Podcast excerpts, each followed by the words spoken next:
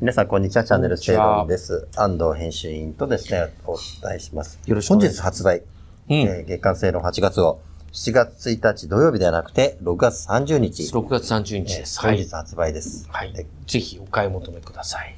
で、えーですね、特集は岸田政権は危ういと。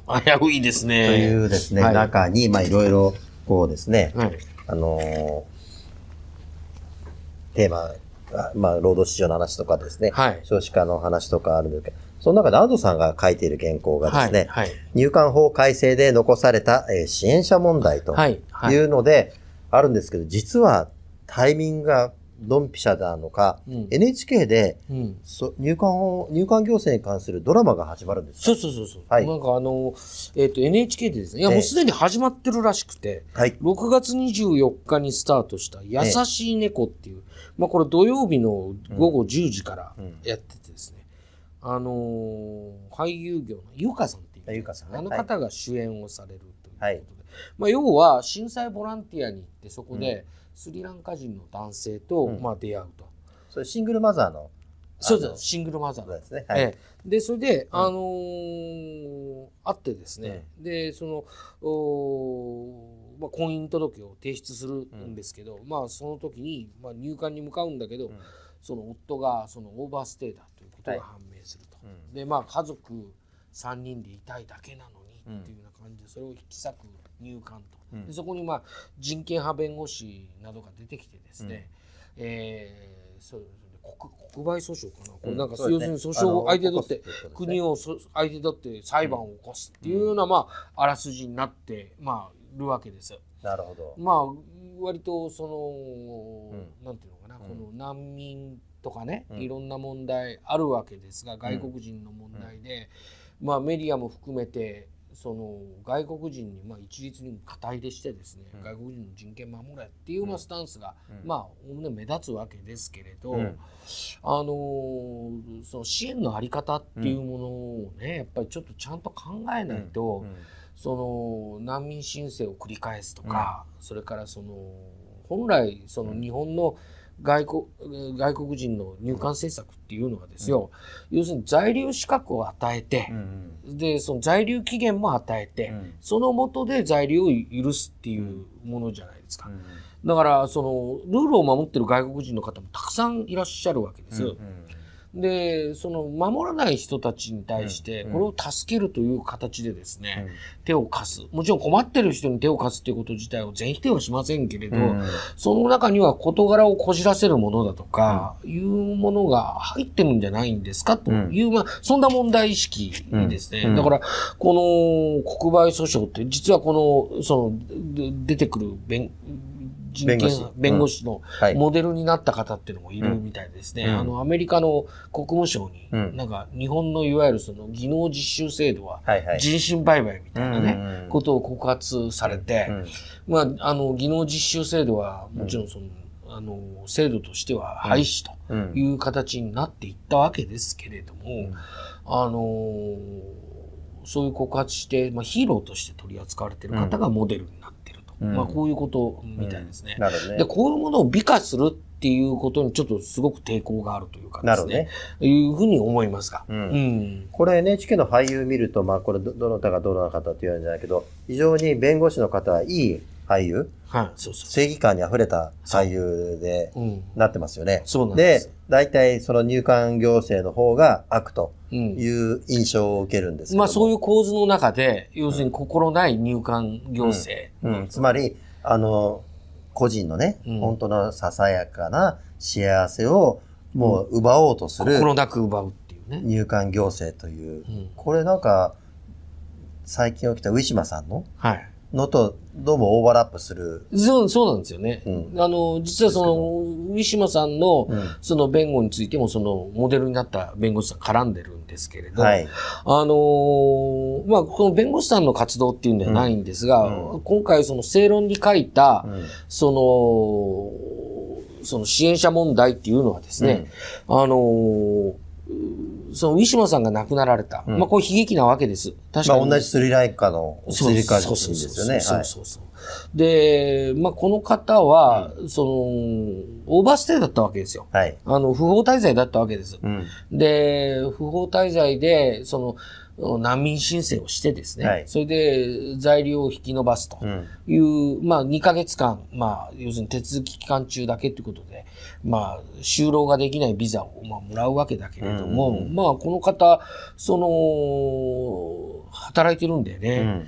で、それ何かって言ったら偽造の在留カードみたいなのを使ってたっていうことも、まあ報告書には出てくるわけです。はいで、最終的には、スリランカ人男性と、まあ、同棲をして、あの、一緒になる、同居をされてて、はい。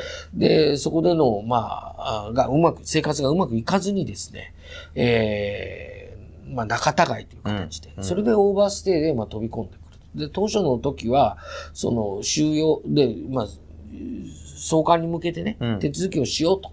いう形で進んでたわけです。本人も帰りたいと言ってたわけです。うん。で、そこに、その、まあ、支援者とうん。いう方、その外国人難民を助ける会みたいな、そういうあるじゃないですか。うんいろんな、まあ、名称、ますねまあ、ささまざまあるわけですけど、えそういう方々が、まあ、うん声をかけてですね。仮放免を取りませんかとうんいうふうなことを、まあ、言うと。うん。で、それによって本人が本意をして、うん。で、そのために仮放免を取るために、うん要するに仮放免って本来は、うん。要するに健康を害した場合とか、あるいは人道上の理由がある場合に、まあ、その、収容を解くという本来のあり方がですね、うんまあなんか、うんその仮放免を欲しいがためにうん。健康を、体調を崩すようなことをそうそう進めたということですね。そうです。まあウィシュマさんについて言うとね、うんうんあのーその、まあ、そういうやりとりが入管の方に記録に残ってるわけです。うん。これに対して、その、まあ、生々しい記録があるんですよ。うんだけど、それに関して、その支援者の方は、まあ、そういうふうに私はけしかけちゃいない。嘘をつけみたいなことを言ってないっていうことは否定してるんだけれども、うん。記録に残ってて、で、なおかつ、その、仮放免しませんかっていうふうに言ってることについては、まあ、確かにあるんで、うん。で、仮放免って、今ですね、よえ令和4年末時点で、すごいですね。倍増してるんですね。そうなんですよ。うん1400人いるわけです。で、これはもう、要するに、その、治安上の脅威っていうかね、うんこれ、仮放免って、要するにうん、在留資格じゃないですから、そうですね就労したら、就労したら就労先の企業が不法就労でやられちゃいますし、うん。だから、要するに働けないわけです。うんうんだから、非常に不安定だしう、ん。あの、仮放免者の、おによる、まあ、重大事件とか、結構あるわけですよ。ううん。ん。だから、あの、こういうものもね、うん。なんでその在留で期期限を決めてやっているのに、えーそれを守らない人が送り返せないどころか、うん。それを、まあ、要するに、日本、再び、まあ、野に放つというかですね、ような構図になってて、まあ、入管行政って、やっぱり、まあ、破綻してるっていうかね、うんまあ、ここはそ、そこまで言ったら法務省に怒られるかもしれないけど、うんまあ、破綻に近いと思いますよ。あの、これは非常に問題あると思うんですよ。なね。はいだ。から今回、その安藤さんの原稿は、もちろん入管行政には問題が多々あると。はい。他方、入管行政だけにその責任を全て押し付けるのはおかしいとそういうことです。いうことですね。あのだから、、支援は支援としてあっていいんだけれども、やはりその、ルールを守るとかいうことを、うんなんかなし崩しにしてですね、うん仮放免で出られますよと言っても、仮放免出たって、それ身分不安定ですし、そうですね。その、で、本当にそのウィシュマさんはそのうちに本当に体を崩してしまって、だけどなんかその、それまでのこう、いろんな、その仮放免欲しさでいろいろやってることがですね、うんあまりに見え見えだったりとか。でねそれから入管行政においては、令和元年からずっとその全、そのかなり大規模でですね、仮放免欲しさで断食そうですね。っていうのが流行ったりしてねね。あのー収集がつかないと。だからやっぱ当然その、あのーそれでもって悲劇も起きてるわけです。うんうんで、医療体制を見直さなければいけないとかね、まあそういうことでもう振り回されてるわけですよ、要は。そうですね。そうです。うん、で、それを良しとして、うん。結局その外国人の人にその、まあ良かれと思ってなんでしょうけど、うん。仮放免を進めたとしてもですね、うん。それは結果的に事柄をこじらせてるし、うん。発見も遅れてるということもあって、もちろん。発見遅れたのは入管に非があると思いますが、これやっぱりその支援の人たちもきちんと考えなければね、うんこれが本当にその真にうん。その外国人のためになってるのか、っうん。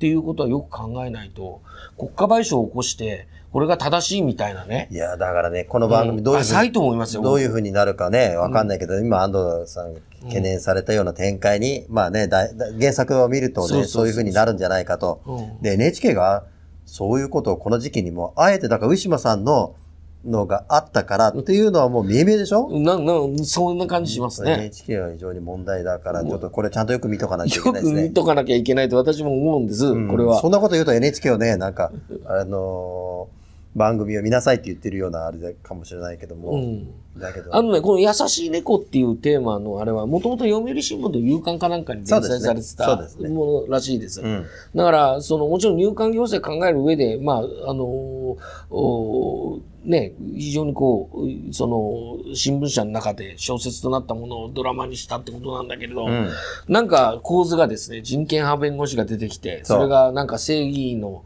うん。あれしてっていうな、ちょっといかがわしさをね、やっぱ思うわけですよ。だだってやっぱりその、オーバーステイなんですから、そうですよね。やっぱりその、一方でルールを守って、うん。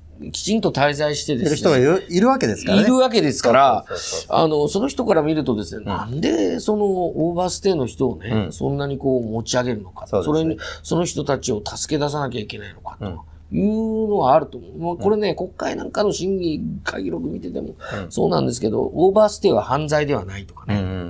うんうんあの、非常にそういう、こう、言説っていうのが、うん。あの、とりわけ立憲民主党うんうん。とかですね、野党系の方にね。の人たちから、はい。あの、散見されるううんまあ非常に、だからそ、そういう意味では、これ見てね、うんやっぱりその、オーバーステイなんだと。うんこれはやっぱり厳しく対処しなきゃいけないっていう目で、うん本来ドラマを見なければいけないんじゃないかなと思うんです。なんとなくそれをこう切り崩すようなドラマなんじゃないのかなっていうふうに思うわけですよ。なるはい。その辺もあの注意してみたいと思いまはいす。。はい。えー繰り返しになりますけども、はい月刊正論8月号、えー本日、はい。えーですね、6月30日発売ですので、はいえーぜひお買い求めください。よろしくお願いします。よろしくお願いします。昭和29年映画「ゴジラ」公開45年大阪万博通称エクスポ70開催47年パンダ上野動物園に来園51年ロッキード事件昭和はすでに歴史となった戦後の歴史の中から知られざるエピソードを掘り起こし音声ドキュメンタリーとして再構成 3K ポッドキャスト戦後史開封で検索を